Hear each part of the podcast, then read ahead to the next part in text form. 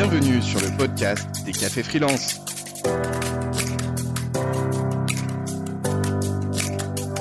On se retrouve pour la deuxième partie de notre émission sur les galères en freelance surtout comment les éviter. Vous retrouverez la fin de notre table ronde et bien sûr la chronique du futur of Work de Samuel Durand et le podcast de Caroline. Je vous laisse en compagnie de nos invités. Toi, tu parles aussi de la peur, euh, il y a aussi la peur de réussir, qui peut être paralysante. Tu peux expliquer? C'est plus difficile du coup parce que c'est moins fréquent, je pense. Mm. Puis c'est pas quelque chose forcément de. C'est contre-intuitif. Euh, Exactement. On n'a pas peur de réussir. Euh, si si. On a peur de réussir. Je pense que ce qui est la peur sous-jacente de la peur de la réussite, c'est euh, la peur du changement. Qu'est-ce que ça va induire et quels vont être les impacts d'une réussite? Donc ça peut être le regard qu'on va porter sur moi.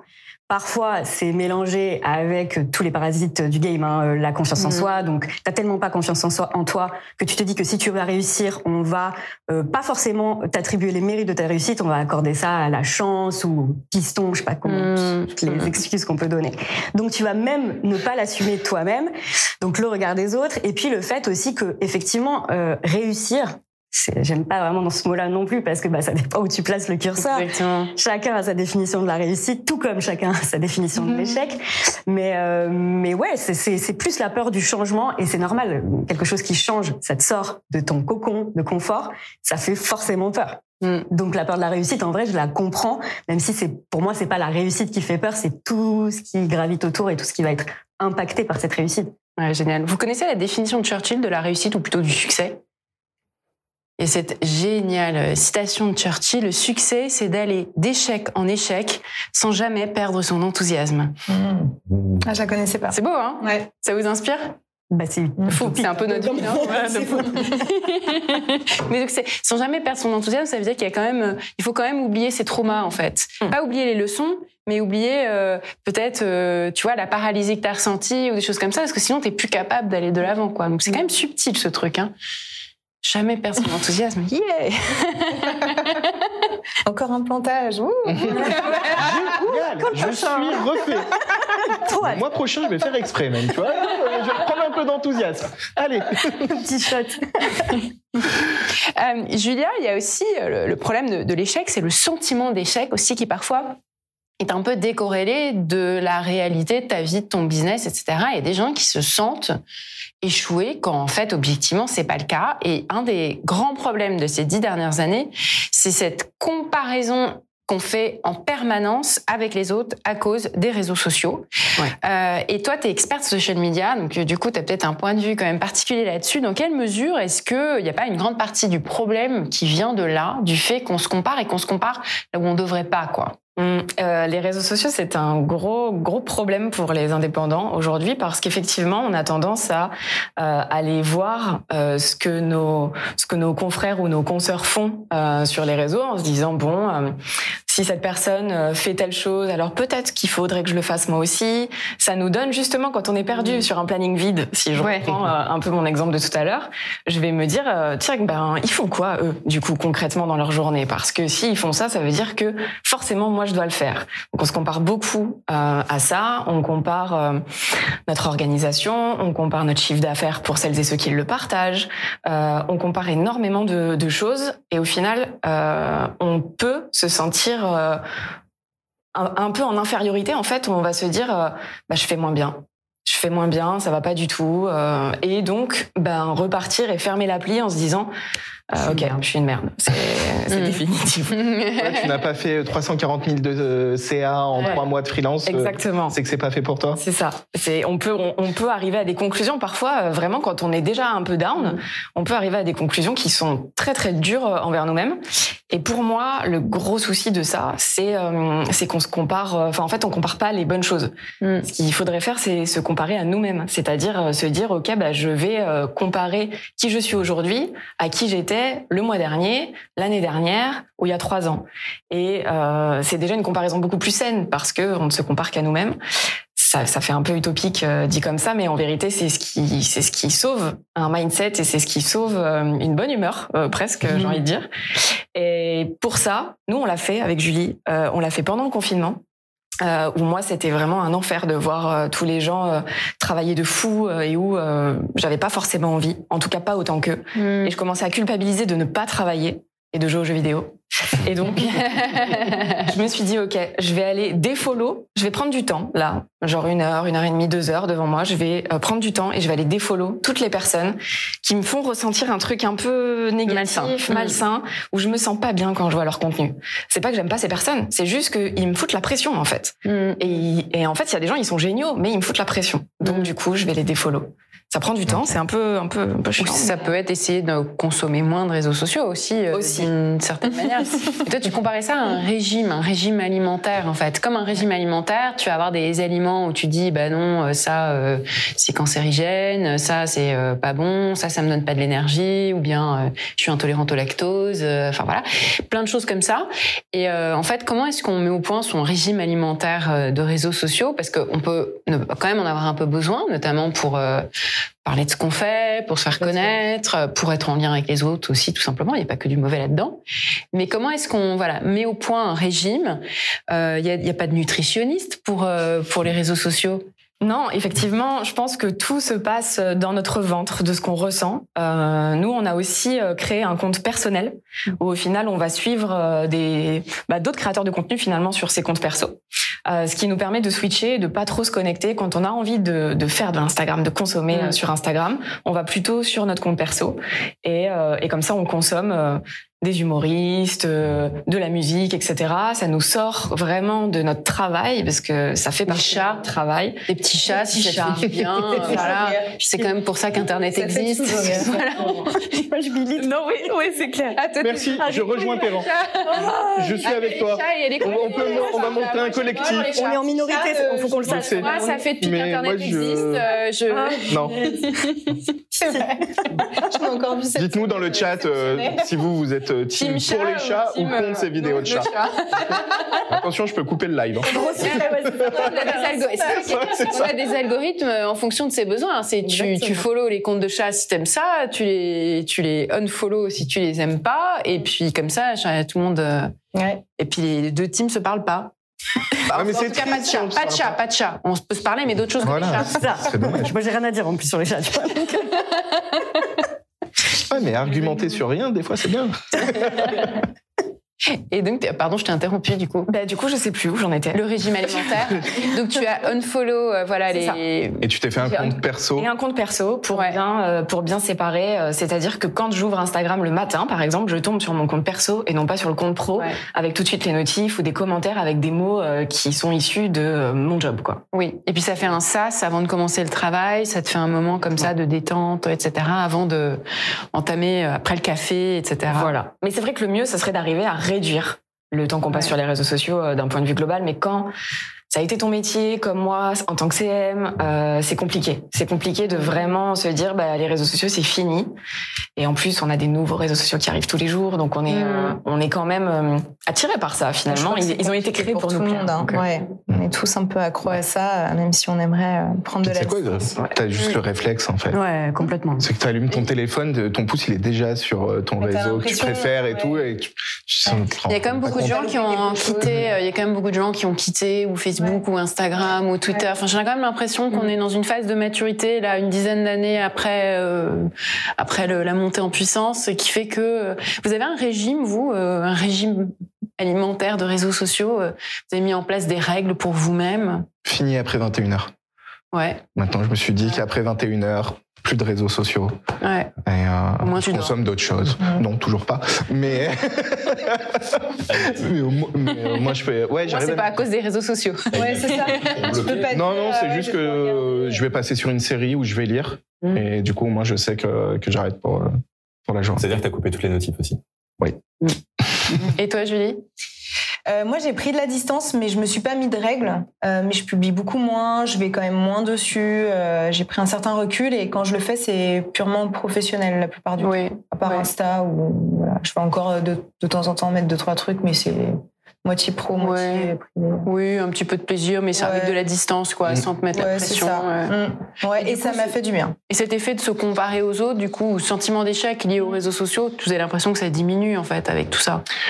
Je, suis- Je sais pas. je suis assez Pas partagé. sûr. Ouais, je pense que tant que tu sais que ça existe, en fait, euh, quelque part, euh, même de pas regarder, c'est Ça suffit pas? Ouais. ça suffit pas. Ouais. Puis tu vois, je vois les contenus qui évoluent pas mal sur LinkedIn quand même, où, où t'as pas mal ces comparaisons ou autres. Donc je, je suis vraiment pas sûr que que tu sois sur une euh, sur une baisse de consultation ou autre. Ces habitudes, je contre, pense je qu'elles suis sont d'accord avec clair, toi ouais. sur le fait qu'effectivement, en tout cas, peu importe la manière de prendre du recul, c'est vrai qu'on peut pas s'empêcher de se comparer aux autres et à ce qu'on voit sur les réseaux, alors que c'est euh, bah, souvent des vitrines professionnelles avant tout, donc euh, qui cachent justement les galères euh, et qui les montrent rarement. Donc c'est sûr que ouais non mais c'est évident que de, de, de Mm. prendre un peu de recul, ça fait du bien quoi. hein. Ouais. Et puis il y a une surreprésentation des gens qui ont énormément de followers, Ouais. énormément de succès. Du coup, on a cette espèce d'impression que bah, on est le seul à être nul. Mm. Parce que tout le monde a... euh, Mais en fait, c'est un biais algorithmique qui fait que euh, ce que tu vois en premier, c'est les gens qui ont 100 000 followers Ouais. et pas euh, Ouais. les gens comme toi euh, qui ça. pourraient être comparés. Et même moi, souvent, on me dit ah ça, ça a l'air super, t'as plein de succès, machin. Alors qu'en fait, j'ai vécu euh, sur plein de plans une des pires années de ma vie, quoi. Mais Mm. c'est évidemment ça, je vais pas me montrer ça sur les réseaux sociaux. Et c'est vrai que ben tout le monde fait pareil, donc Ouais. euh, c'est le piège et euh, ouais, ça peut vite euh, déstabiliser et faire naître des sentiments, euh, enfin ouais, Ouais, de stress, de comparaison, d'infériorité. euh. On a eu pas mal de, de, de petits commentaires ou parfois de MP en disant euh, mais tu fous la pression avec ton organisation carrée, etc. Et depuis, on essaie de d'être beaucoup plus transparente dans la vulnérabilité euh, pour essayer d'injecter ça aussi sur Instagram et sur Mhm. Internet en général pour montrer quand même aussi la facette euh, un peu plus down parfois et genre euh, bah, la vraie vie quoi. Mm, mm. Ça, le truc, c'est que il faut pas oublier d'un point de vue du coup du créateur, comme donc que ce soit conscient ou pas. C'est-à-dire, j'ai décidé en tant que créateur de ne partager que la face brillante de mon quotidien. Nous, effectivement, on milite pour l'inverse, c'est-à-dire quand même Mm. Essayer de couvrir un maximum de réalisme. Donc, il y a du négatif, il y a du positif forcément. Donc, du créateur et aussi du consommateur de se dire, de ne pas oublier que ce qui est partagé sur les réseaux, c'est maîtrisable, c'est contrôlable. Donc, ça veut dire que la personne que tu suis a choisi de te montrer ça. On ne sait pas si c'est conscient, inconscient, ou si le but est de se faire mousser, ou au contraire de se faire plaindre. Enfin, il peut y avoir plein de contextes différents. Mais ne pas oublier ça quand même, rester Mhm, conscient que c'est un choix. On partage ce qu'on a choisi de partager. Donc, voilà, c'est Mm. juste en être euh, conscient au quotidien et pas l'oublier. Mm, mm. Alors, Mais peu je vais essayer d'apprendre de mes erreurs, justement. Je vais faire encore moins, mettre du temps ce matin. et juste pour te prévenir, il nous reste encore une bonne grosse dizaine de minutes. Ah, on va accélérer un petit Et peu. Il faut quand même- voilà. Il faut quand même qu'on parle des apprentissages des arts martiaux. Et même quand on n'en fait pas, il y a peut-être des trucs que vous pouvez utiliser. Euh, alors, je disais le jujitsu, ju, ça veut dire en japonais souplesse, jitsu, technique. Et après, donc ça c'est japonais. Après, on a brésilien derrière. Mais qu'est-ce que c'est que ce truc? Jitsu brésilien, tu vas nous en parler un petit peu. C'est euh, voilà une branche euh, assez euh, particulière euh, du jujitsu et puis des arts martiaux en général, euh, qui est euh, euh, très euh, très physique, très euh, très pleine justement d'apprentissage en fait. Euh, plus par la pratique que par le pipeau. Euh, Il n'y a pas trop de blabla en jiu-jitsu brésilien, ce qui est une des raisons pour lesquelles j'aime beaucoup euh, cet, art- cet art martial. Euh, tu, tu apprends vraiment euh, au contact euh, des autres, c'est le cas de le dire. Donc toi, qu'est-ce qui, euh, voilà, qu'est-ce qui, de quelle manière est-ce que tu mets en lien, voilà, l'apprentissage euh, de de la vie euh, par les arts martiaux et puis notre sujet, euh, le sujet de ce matin euh, sur euh, apprendre de ses échecs euh, ou simplement de ses petites galères? Ouais, mais déjà, je tiens à dire que quand on s'est rencontrés, Laetitia, tu m'as mis euh, sur, sur le cul en me disant que tu étais ceinture noire du JJB. On parle, on parle avec euh, une connaisseuse. Attends, sujet. Non, non, puis les modestes, elle va pas le dire, donc moi, je me suis dit, Black Belt, JJB, donc grand respect déjà pour commencer. Et, euh, et effectivement, il y a plein de liens, je trouve, euh, enfin, entre l'entrepreneuriat et d'autres domaines. J'ai vu un peu dans la trame, tu parlais aussi de la musique potentiellement, sera peut-être pour le sujet d'après, musique, il y a, a d'autres sujets. Mais sur les arts martiaux et le sport en général, euh, moi, je trouve que c'est particulièrement vrai. Et euh, donc, pour revenir sur le jiu-jitsu brésilien, en fait, c'est euh, c'est des techniques de sol. Donc c'est vraiment c'est du combat au sol. Euh, c'est des échecs avec le corps. Moi j'aime bien dire ça. J'aime bien cette Mhm. définition là. Et une définition un peu marrante aussi que j'aime bien utiliser, c'est euh, c'est l'art de plier euh, ses vêtements quand les gens sont encore dedans. Voilà. Donc euh, on voit bien euh, toutes les histoires de clés de bras, d'étranglement et tout. Euh, et, euh, et puis surtout, c'est euh, c'est un art martial euh, qui fait que, comme dans l'entrepreneuriat, quand on rentre dans un nouveau sujet, le freelancing, on est un peu tous des ovnis généralement. Enfin, en tout cas, si on parle à des gens qui sont pas freelance, pas indépendants, les gens, et puis, enfin, ils ne comprennent pas. Jiu-jitsu brésilien, euh, essayer de parler jiu-jitsu brésilien avec des gens qui font d'autres sports, euh, type euh, même, enfin, du tennis, du foot et tout, ça va être un ovni pas possible. Pourquoi? Parce qu'en fait, il y a, il y a ce côté euh, un peu clan dans le jiu-jitsu Mm. brésilien. Il y a tout un jargon. Tu disais jiu-jitsu, c'est japonais. mais Tu rajoutes brésilien. En plus, euh, maintenant, c'est très représenté dans le MMA. Donc, tu as aussi de langue- des, des Ouais. anglicismes qui viennent se rajouter dessus. Donc, tu arrives, tu as un nouveau jargon, tu as un nouveau clan. Voilà. Donc, ça, déjà, je trouve que ça s'apparente un petit peu au monde du freelancing, dans une certaine Mm. mesure. Euh, et puis ensuite, tu as, plein d'enseignements qui peuvent être tirés euh, des arts martiaux, et pour moi, du jiu-jitsu en particulier. Euh, je pense qu'il y a ce côté où, euh, déjà, quand tu choisis de mettre ton kimono, tu as fait un pas que plein d'autres n'ont pas fait. Mm. Donc, euh, on dit souvent, enfin moi j'aime bien dire que euh, la ceinture blanche, c'est déjà, enfin on va te dire ok, t'es ceinture blanche, donc t'es tout en bas de l'échelle euh, par rapport à des gens qui vont être bleu, violet, marron, noir, mais t'as déjà fait le pas de rentrer dans le dojo en fait, donc en mettant ton kimono, t'as déjà, t'as déjà gagné quelque chose. Et- L'espace sacré, quoi. Tu mets comme, comme mettre une blouse blanche et se sentir expert. Ouais, tu mets un kimono, tu rentres sur un tatami. t'as un rituel.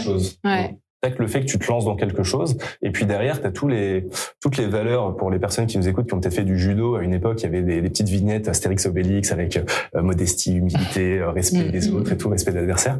Et il y a un petit peu ça qui se retrouve là-dedans. Donc en fait, si tu couples cette règle un petit peu de je fais déjà ce que je fais, donc j'ai mis mon kimono, donc déjà je suis là, que tu te souviens aussi que euh, une ceinture noire finalement c'est juste une ceinture blanche qui a jamais arrêté, donc euh, qui a continué, qui a persévéré, Mm. euh, qui a accepté en fait ben, de mettre son kimono, d'aller se faire défoncer. Enfin, c'est pour ça, enfin pour euh, pour reboucler avec les échecs, c'est c'est c'est ça aussi. Enfin c'est Mm. euh, c'est que moi je sais quand je suis brésilien, tu peux pas, en fait tu peux pas apprendre sans te faire euh, sans te faire bousiller à un moment ou à un autre, c'est impossible en fait. Donc euh, tu vas être obligé de de choisir. C'est pour ça que c'est très ingrat et qu'il y a des barrières à l'entrée, mais tu vas être obligé de choisir si tu souhaites Mm. en fait euh, subir ces échecs là ou analyser un petit peu ton combat a posteriori, voire même aller voir euh, la personne en face pour lui dire excuse-moi là tu m'as fait un truc, j'ai pas compris, est-ce que tu peux me montrer et d'accepter ça. Et euh, il y a un secret sur pourquoi on y retourne. Se faire défoncer. Alors C'est quoi le secret? le secret pourquoi Ouais. on y retourne? Bah, retourne? c'est la seule manière d'apprendre déjà. Enfin, Est-ce que vraiment tu vas pour, euh, pour apprendre? Tu veux tu veux me faire dire quoi exactement? J'adore me faire étrangler. Non, mais le plaisir, le plaisir d'être avec les autres, le plaisir, enfin, c'est. Tu sais, tu l'as parlé en fait, tu en as parlé de cette communauté de Ouais, gens. bien euh. Tu as parlé de clan. Et en fait, Ouais, le clan c'est un peu négatif, mais en vrai, ces gens qui sont super proches. Il y a, il y a vraiment une amitié qui se noue, Ouais. qui est quasi euh, instantanée. Le fait de se mettre par terre et de se casser la figure, euh, bah, ça fait que tu aimes l'autre, un truc de ouf, quoi. Euh, c'est complètement fou. Et- Et ça, ça crée des liens très très forts. Ça te nourrit en fait de bonnes hormones. Des hormones comme l'ocytocine, l'hormone des câlins. Tu sais, quand t'es tes enfants et tout, tu te sens bien après. Et ben donc en fait, t'as à la fois de l'endorphine, des ocytocines. Hormonalement, c'est assez intéressant. Mais au travail, la leçon, c'est ça, c'est qu'on est entouré et se bien se faire entourer dans un espace à part. Je pense que c'est fondamental pour pouvoir euh, continuer à avancer et puis avoir envie d'y aller et de prendre encore des coups. Et l'apprentissage, c'est bien. Ça, c'est a posteriori. Tu vois, c'est très rationnel. C'est genre oui, bah pour apprendre, il faut que j'analyse. Mais en vrai, c'est le c'est le plaisir et c'est l'amour euh, qui te fait y aller. Ouais, ça, mais c'est aussi que moi quand je dis clan, pour moi c'est pas péjoratif parce qu'il y a ce côté, euh, on est dans un monde que on est un peu les seuls à le comprendre, mais c'est un peu vrai dans le freelancing Mais aussi, ouais. dans un sens. Ouais. Les gens ne comprennent pas, puis c'est une minorité aussi. Dans le fond, enfin, voilà, il y a beaucoup, beaucoup moins de gens qui font du jiu-jitsu brésilien que de gens qui font du karaté, du taekwondo, des, des- des arts martiaux comme ça. Donc ouais, enfin voilà, mais c'est vrai. Mais après, t'as as raison pour tout ce que tu dis. Ouais, aussi. Ce mais et puis c'est une vraie euh, leçon euh, pour pour les autres aussi de se dire euh, très important de mettre le paquet sur ces relations fortes qui font que ça va te soutenir dans tes échecs Tout à fait. parce que tout seul tu vas ça va toujours être trop dur et t'auras pas envie d'y retourner. Et s'il y a le plaisir d'aller voir les autres avec donc c'est pour ça que vous êtes toutes les deux déjà non? Ça doit être beaucoup plus facile euh, d'encaisser et d'être résilient par exemple Oh, c'est oui. sûr. Ah, quand il y en a une qui est down, l'autre est up. Donc, quoi qu'il arrive, euh, vous ça- ça soutenez vous tirez ouais. euh, on n'a pas les mêmes points de, D'angoisse. friction, d'angoisse et tout. Donc, en général, ce qui paraît euh, insurmontable pour l'une est dérisoire pour l'autre. Donc c'est Mm. facile aussi de pouvoir Ah, se, très cool. se rééquilibrer comme ça. Mais nous, on est un format un peu à part aussi de, de duo. ouais. Mais même, même ce que tu disais est super intéressant parce que finalement, et en même temps, vous, vous êtes là aussi pour œuvrer pour ce côté, euh, bah vas-y, t'es pas tout seul en fait, on est tous là, on, a, on est tous dans le même bateau, donc autant qu'on se serre les coudes. Et j'aime bien cette idée de Mhm. clan, finalement ça, ça crée des liens, mais même de l'amour pour ton écosystème. Et aujourd'hui, en 2022, on a, enfin, l'écosystème des freelances et des entrepreneurs, il n'a jamais été aussi euh, riche, beau, euh, fédérant, c'est-à-dire que du Mm. coup, le, le but c'est quand même de s'entraider, quoi. Donc on est tous des pratiquants de jiu-jitsu, de, de freelancing brésilien. Il y a aussi cette notion où il n'y a pas de jugement en fait. Quand on se fait euh, éclater par quelqu'un ou quand on partage un échec avec d'autres freelances, en fait, on n'est pas en train de se dire ah euh, je vais te donner un petit conseil mais je t'ai quand même bien bien. Mm. Non, au contraire. Enfin, le but c'est de se faire progresser. Mm. C'est un autre truc qui est sympa, je trouve, euh, tu vois, pour reboucler sur le sur le côté lien avec l'entrepreneuriat, c'est quand tu fais du jiu-jitsu brésilien ou en art martial, il y a ce côté mentor mentoré qui se met Ouais. en place. Et donc au début, tu te fais mentorer à fond parce que t'es nul, voilà, ou euh, en tout cas tu démarres et tu l'acceptes d'être nul et tu es en fait t'es ok avec ça. Et plus tu vas progresser, plus il y a ce côté où tu vas aussi partager avec les personnes qui arrivent. Mm. Moi, j'ai par exemple aujourd'hui je suis ceinture bleue, donc je continue à apprendre auprès de, de gens qui sont meilleurs que moi et je- j'ai un, un- J'adore partager avec les nouveaux qui arrivent, leur montrer un petit peu les quelques techniques, leur donner les petits Mm, conseils qui m'ont fait arriver juste de ce point ceinture ceinture blanche à ceinture bleue. Et puis après progressivement, bah voilà, on, on progresse, on progresse et, et je trouve que c'est beau aussi d'avoir ça et c'est encore un parallèle qui est entre les Mm, marchés mm, du freelancing. Génial. Le parallèle aussi, c'est la résilience. C'est un mot qui vous parle. Moi, j'ai l'impression que c'est devenu un peu une tarte à la crème, ce mot de résilient. Oui, on l'utilise. On l'utilise tout le temps. Parfois, ça m'énerve de l'entendre, mais euh, euh, mais bon, derrière, il y a quand même des choses intéressantes. Moi, qui de vous deux a envie de, de prendre le- Oh, question Bah, en fait, je pense que comme toutes les notions qu'on a abordées aujourd'hui, chacun a un peu sa, sa propre vision, définition de la chose. Pour moi, c'est simplement euh, affronter, surmonter quelque chose et rebondir. Donc, du coup, pourquoi c'est beaucoup employé dans le milieu de l'entrepreneuriat? C'est parce que ça fait partie finalement du game, dans le sens où euh, on est amené, tout est en mouvement, on est amené constamment à se remettre en question, à pivoter si c'est nécessaire. Donc, ça, une gymnastique quand même qui est, qui est intéressante. Euh, voilà. Après, il n'y a pas encore une fois de recette miracle pour apprendre à être résilient. Ça se joue. Comme je disais, on a tous nos peurs et on les met tous, euh, en, tous, en tout cas, on met tous un travail différent, un processus différent pour travailler dessus. Donc c'est un savoureux mélange entre ça, pouvoir gérer sa peur de l'échec, sa confiance en soi, la comparaison aux autres, tout ce qu'on a cité tout à l'heure, et une arme que moi j'utilise au quotidien qui peut paraître un peu voilà anodine dite comme ça mais je le pense sincèrement c'est le pourquoi pourquoi la raison qui nous pousse à faire les choses de s'en souvenir et de d'aller le rechercher dès que dès qu'on sent justement que ça part un peu en vrille en termes de, de perception et de et de découragement peut-être aussi parce que c'est la meilleure arme finalement à cultiver pour être persévérant garder sa motivation et ce sur le long terme Bravo, défi relevé, ça sera pas un Hey. On vous a vu sur le chat, vous inquiétez pas, il y a eu des petits problèmes de son, tout est revenu dans l'ordre et on vous promet, c'est pas juste pour vous faire On consulter les replays. Hein. Des galères. Et ben voilà, tu vois, c'est la première fois. Il fallait qu'on fasse un sujet galère pour avoir pour la première fois une galère. Parler en plus. Mais oui. Mais vous inquiétez pas, on vous remettra tout sur le replay, il y aura bien le son, donc euh, on a tout bien géré. Pareil, une dernière question peut-être pour Cédric euh, dans un timing euh, Petite serré. euh, question. On a encore une minute? Ouais. Alors pas une minute. En fait, c'est vrai qu'on a parlé des galères, des échecs et des erreurs assez indifféremment. Or, je pense qu'il y a quand même des concepts assez différents euh, là-dessous.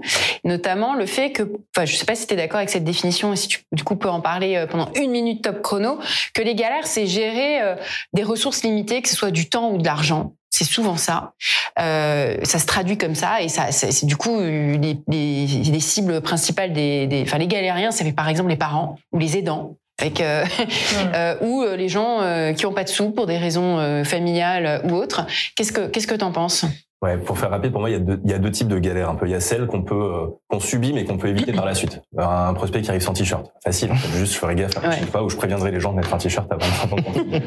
il y a celles qui nous tombent dessus, on peut pas faire grand chose. Et là, euh, en tant que papa, moi, je le vis forcément.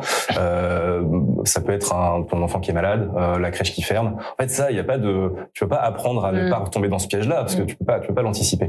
Donc, par contre, ce que tu peux peut-être apprendre à faire dans ces cas-là, c'est de, de, de travailler sur le fait d'être un peu, enfin, de relativiser, euh, de éventuellement prévoir des, des, des créneaux dans ton agenda pour, euh, bah, voilà, pour une, une- peut-être une demi-journée off en fait où tu prends pas de mission. Comme ça, si jamais il y a un incident, euh, bah, tu, tu, tu Mm. prends ta demi-journée et sinon c'est du bonus pour faire d'autres choses.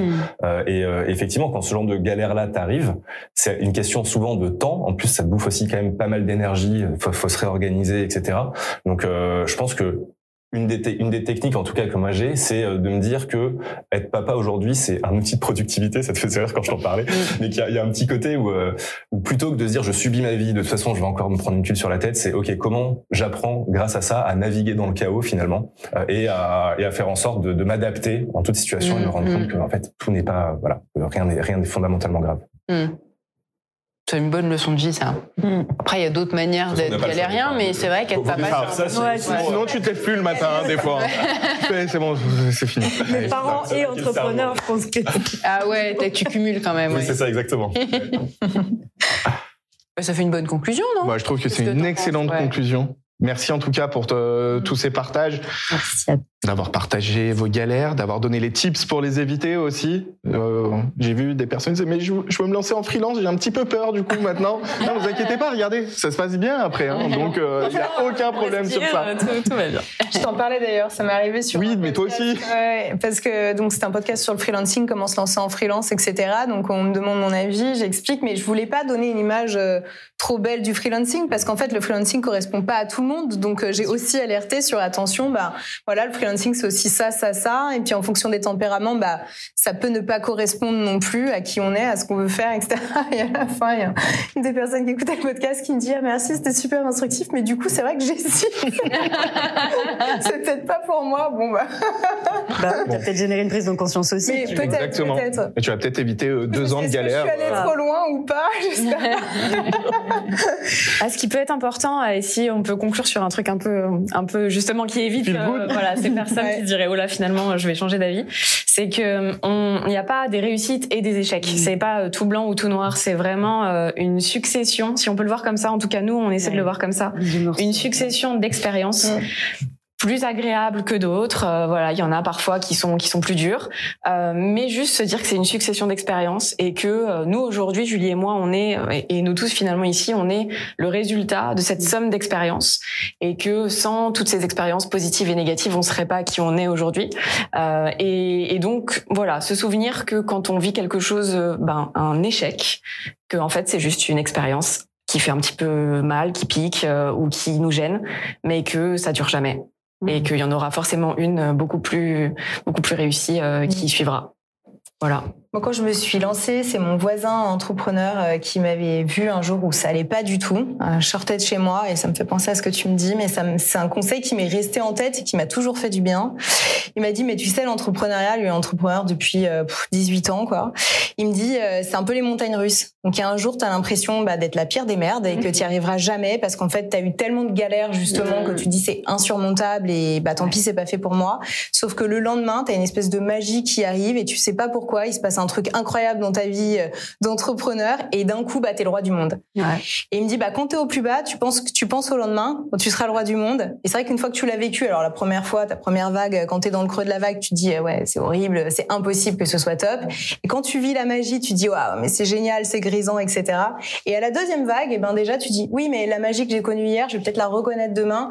Et rien que de la ressentir, hop, ça t'aide à passer un peu, c'est aussi cette résilience dont tu Mm, parlais, mais ça mm. t'aide à passer un peu cette vague. Et puis finalement, tu te rends compte que bah, très vite, euh, tu passes ton obstacle, ta galère, et puis tu passes à autre chose. Ouais. Et, et voilà, et tu arrives sur ta succession qui fait, comme tu dis, une belle expérience à la fin. Quoi. C'est exactement Ouais. ça. Donc ça veut dire aussi ne pas fermer tes, tes- ta paire de lunettes, faut qu'elle soit ouverte. Si tu, Mm. si tu ne regardes que Mm. ta situation à l'instant T avec ton échec, ta galère, exactement, tu vois rien. Alors que tout autour, il y a tout ce qui pourrait éventuellement arriver Mm. demain, euh, qui pourrait participer, parce que c'est exactement ce que tu disais. On peut pas opposer réussite et échec. La réussite, en général, il y a forcément eu des échecs qui une somme ont d'échecs, ouais.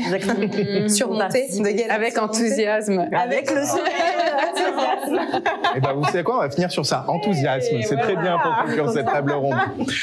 Merci aussi à tous les participants sur le chat. Vous avez beaucoup, beaucoup échangé. Il y a des questions. Je pense qu'on a répondu à quasiment toutes les questions. Mais s'il y en a qu'on n'a pas répondu, ben, comme on vous l'a dit tout à l'heure, il y aura notre article de blog. Et puis, ben, on va pouvoir enchaîner. On a encore un joli programme. Et parce ben, on va va- accueillir Samuel. Et ben, c'est parti. Jingle Samuel.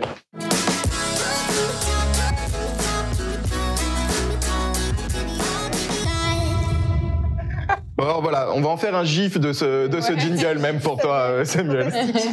Salut tout le monde. Et oui, je suis content que euh, je vois que vous avez pris euh, l'édition du mois de juin. Ils étaient tous en, en tenue Oui. de fleurs. Mais tu as vu, on s'est tous mis sur un pied d'égalité, c'est qu'on a fait pareil pour tout le monde. C'est très sympa. Je suis content de faire ma rentrée avec vous. Ça fait bien plaisir. Euh, et cette année, en particulier, j'ai envie de vous parler de la relation qu'on entretient en tant que freelance avec les entreprises. Euh, avec l'idée que si on comprend comment les entreprises réfléchissent, et ben, en tant qu'indépendant, on peut encore plus adapter son comportement, euh, ses offres et peut-être anticiper euh, des galères euh, et trouver des solutions avec elles.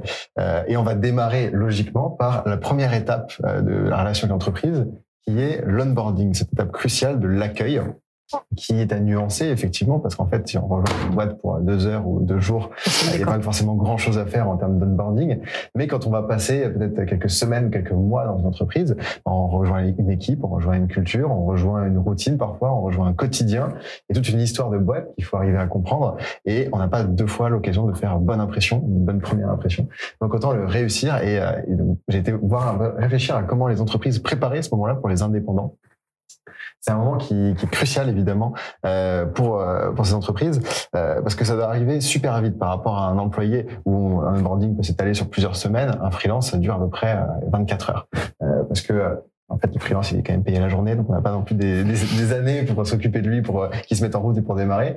Donc on se lance en démarrant en 24 heures, mais en se disant que ça commence un petit peu avant. On peut commencer avec un, un email, euh, peut-être quelques jours auparavant, euh, pour informer pas le freelance, mais les équipes qui vont l'accueillir, en se disant qu'est-ce que qu'est-ce que l'indépendant vient faire pour les informer Pourquoi est-ce que cette personne rejoint l'entreprise? Qu'est-ce qu'elle a fait avant? Pourquoi est-ce qu'on l'a sollicité elle plutôt que peut-être quelqu'un d'autre de la boîte en interne?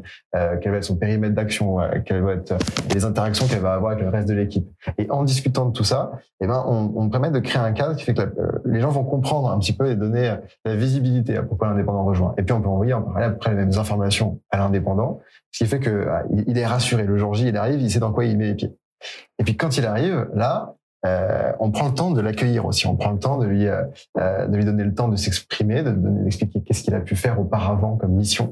Peut-être de, l'idée c'est de se, dire en fait si on donne à l'indépendant le temps pour qu'il soit capable d'exprimer ce qu'il a déjà fait, il va se sentir à l'aise, il va échanger avec les équipes, il y aura une ambiance de confiance et du coup, il pourra en apporter peut-être même plus encore que ce pourquoi il a été sollicité euh, en disant ah, si, si ça fonctionne bien, euh, il a été euh, appelé pour un truc technique avec son regard un peu extérieur, toutes les missions qu'il a faites auparavant, il va avoir un regard sur le produit, sur le développement, sur le management, sur l'équipe, des choses qu'il ferait pas naturellement si jamais il n'y avait pas eu cet accueil un peu particulier. Et il y a une entreprise qui travaille avec des centaines de freelances comme plein d'autres boîtes, c'est EDF. Euh, et j'étais leur demander à Carole, euh, chez eux, comment est-ce qu'ils préparaient cet onboarding. On a une petite interview d'elle, on peut écouter. Alors en amont euh, de la de la réception du freelance euh, dans les équipes, euh, il a été défini sur dans un cahier des charges entre EDF e pour le coup et le et le freelance les modalités selon lesquelles on allait fonctionner ensemble. C'est-à-dire qu'en gros, est-ce qu'il allait venir tous les jours sur site, est-ce qu'il viendrait de temps en temps, est-ce qu'il travaillerait à distance? Ouais, alors ça c'est parce qu'ils font des missions qui sont généralement assez longues quand même, mm. les indépendants. Je sais pas si quand vous faites des missions aussi courtes, vous l'onboarding c'est quelque chose qui euh, une étape. Est-ce que vous avez déjà vu des boîtes qui avaient quelque chose de particulier de votre côté sur l'onboarding? Ou sur des missions courtes, c'est pas forcément quelque chose qui se fait? Ah non, en général c'était freestyle total. Mm. C'était nous qui apportions le cadre justement. Euh, mm. Les process, euh, l'outil. Euh... Ouais, c'est rare que ce soit l'initiative de l'entreprise, surtout quand c'est des grands groupes, je crois. Mm. Ouais, ouais t'es un fournisseur lambda au final. On prend euh, malheureusement, mm, parce que on a déjà du mal dans les entreprises à onboarder euh, correctement les mm. nouveaux collaborateurs. On voit bien souvent que même quand on a des process, c'est pas toujours euh, top. Que voilà. Et, et, alors quand on se dit qu'on doit onboarder des freelances qui vont pas forcément même rester longtemps, c'est compliqué d'avoir des outils efficaces, de passer les bonnes infos en amont, sans faire perdre du temps non plus aux indépendants. Le, le temps c'est quand même de l'argent. On peut pas dire, bah, venez chez nous, on va vous former pendant une semaine avant votre mission. Gratuitement. Mais ça vous fera de la visibilité. Mais votre mission va bien se passer. Ça ne marche pas.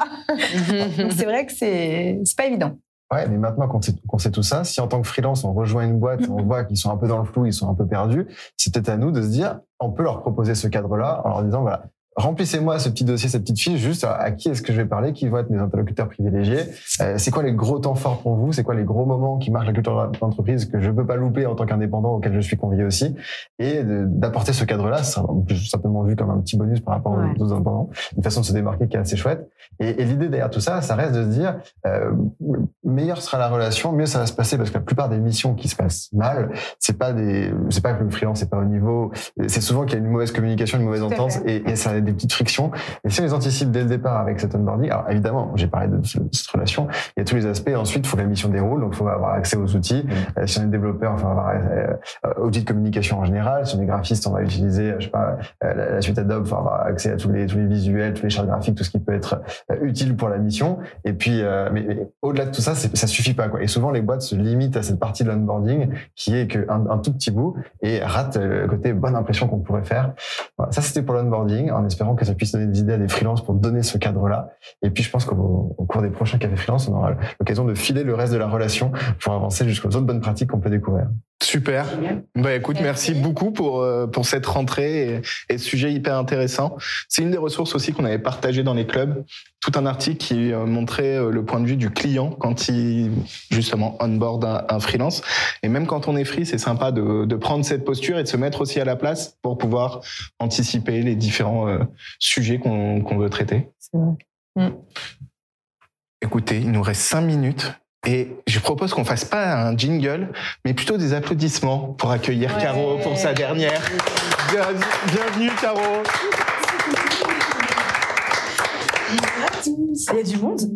Ouais, T'as vu Là, on est au Bon, ben c'est ma dernière chronique. Du coup, euh, ben, je vais parler d'un podcast euh, euh, un peu bah, que qui me tient à cœur, que j'ai découvert il y a pas si longtemps que ça. Euh, juste avant, donc on a beaucoup parlé de, de galères. Et moi, les galères, ça me rappelle un peu ben, quand quand t'es étudiant et que tes potes ils te proposent de sortir et que tu peux pas sortir parce que t'es en galère. ben forcément, ça, ça, ça touche à l'argent. hein. Les premières galères qu'on a, euh, à part euh, les garçons, c'est l'argent. et, euh, et du coup, bah, en fait, quand on est indépendant, ben, une des, des galères principales, c'est c'est l'argent.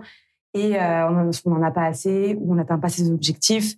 Et du coup, euh, ben, ça peut démotiver, ça peut, euh, enfin, on peut se sentir découragé. Et c'est dur parfois de remonter la pente parce que ça semble tellement, euh, ça semble tellement essentiel.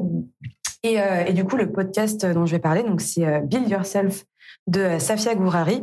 Et en fait, c'est un podcast où chaque épisode, c'est vraiment 15 minutes et elle va donner des astuces ultra concrètes pour euh, ben, bien performer euh, sur son activité. Et euh, elle, elle a vraiment aussi euh, un axe un peu principal où elle va, elle va beaucoup parler de podcast, comment créer son podcast pour promouvoir son activité et pour pouvoir justement euh, bien en vivre. Et euh, il y a un épisode qui m'a énormément plu où elle parle. Donc forcément, elle, a beaucoup de tips très concrets, comment euh, avoir plus d'argent, etc. Mais euh, dans cet épisode-là, elle parle de mindset et justement, bah, un peu euh, combattre ce côté décourageant et euh, ben pour euh, pour pour aller mieux en fait dans son dans son activité et du coup l'épisode c'est comment euh, elle a changé enfin quel mindset elle a adopté pour arriver au euh, au 100 k par par an d'ailleurs ça renvoie aussi Merci. à Ça sera le sujet du mois prochain. le sujet du mois prochain et et du coup ben elle explique un peu quel mindset elle a adopté et bah, du coup je vais vous laisser passer un extrait. La chose qui a été intéressante de mon côté, c'est que euh, j'ai commencé à penser sur le long terme. Parce qu'avant, j'étais vraiment focus sur euh, le fait d'obtenir des résultats rapidement. Donc concrètement, les actions que je mettais en place, elles étaient dirigées par une énergie de peur et une énergie de manque, une énergie de besoin. Donc les résultats que j'avais, ils étaient pas terribles. Et ce que je comprenais pas, c'est qu'il faut faire les choses avec un état d'esprit de croissance, arrêter de courir après des résultats rapides pour se poser et prendre le temps de mettre en place des projets, des systèmes et des process qui vont nous rapporter sur le long terme et qui vont nous permettre de nous rapprocher de notre vision. En fait, quand j'ai switché ça dans ma tête, j'ai arrêté de me voir comme un hamster qui court comme un dingue dans sa petite roue. Très honnêtement, deux ans en arrière, euh, si on m'avait dit, bah, Safia, tu te poses, tu prends le temps, t'arrêtes d'aller dans tous les sens et tu vas mettre en place un tunnel de vente automatisé qui va fonctionner au bout de quelques mois, après de nombreux tests, après de nombreux essais. J'aurais dit non. J'aurais dit non, c'est mort, j'ai pas le temps, j'ai du chiffre d'affaires à faire et j'aurais continué à mettre en place plein d'actions pas forcément pertinentes pour obtenir un petit euh, chiffre. Mais je suis contente d'avoir changé, d'avoir travaillé sur mon état d'esprit et de vraiment penser sur le long terme et pas à l'immédiat parce que c'est ce qui me permet aujourd'hui d'avoir une entreprise qui génère 10 000 euros de chiffre d'affaires sans mensuel, sans que je ne fasse le moindre lancement. Donc, comme quoi, le C'est mindset, en fait, ça, ça fait tout. Mhm. Et euh, penser euh, long terme. Et en fait, on en avait parlé dans une émission euh, précédente sur euh, bah, automatiser un peu euh, ses sources de revenus euh, avec Marine Aubonnet euh, et, euh, et Nolwenn Nasri. Mhm. Et euh, en fait, c'est super important parce que euh, bah, ça va permettre, en fait, nous-mêmes de se sentir plus soulagés par rapport à, à cette galère euh, que tout le monde a. Oui, puis sortir la tête de l'eau. C'est ça. J'aime bien sa- son image du Mhm. hamster. Du hamster dans la roue. Pour euh, refaire finalement un peu toujours la même chose euh, et puis pour euh, plafonner. Ouais. Pour Puis ça plafonner. nous a tous parlé, hein, parce que dès qu'il y a eu cette expression, Ouais, euh, ouais. tous, on s'est un peu regardé de se dire, peu, oui. euh, C'est bien imaginé. C'est un peu sort, enfin, penser out of the box. Et, euh, et en fait, je trouve son podcast est super parce qu'elle donne plein de pistes. Donc, euh, il y a environ euh, 200 épisodes, il y en a vraiment Ah oui. beaucoup. C'est Ouais. 15 minutes par épisode où c'est très concret. Euh, ça va droit au but.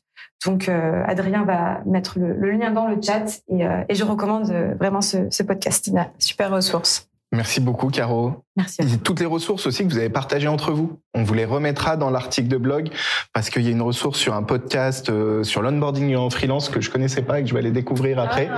Donc euh, c'est juste que vous mettez trop de messages, j'ai du mal à, à tout retrouver. Donc merci, hein, mais euh, mais on vous partagera tout ça. Top. Eh ben une belle édition encore. Mais oui, bientôt les chatworkies. Bientôt les chatworkies. rester euh, connectés. Donc ce réseautage en one-to-one avec des freelances de votre région. Pour les plus vieux comme moi, ça vous rappellera chatroulette. Voilà, je l'ai dit ce matin. Et puis... Par contre, mettez des t-shirts, hein, parce que Ouais, hein, on est d'accord Alors, moi j'en fais de temps en temps et je suis déjà tombé sur des freelances en pyjama, mais vu que l'ambiance entre nous est détendue ou autre, ça m'a préféré. Moi, c'est une tenue de travail. oui, en 2022, Ah ça bah passe. Euh, non, c'était euh, c'était sympa. Un peu old school, mais euh, tu vois, ça m'a marqué au moins.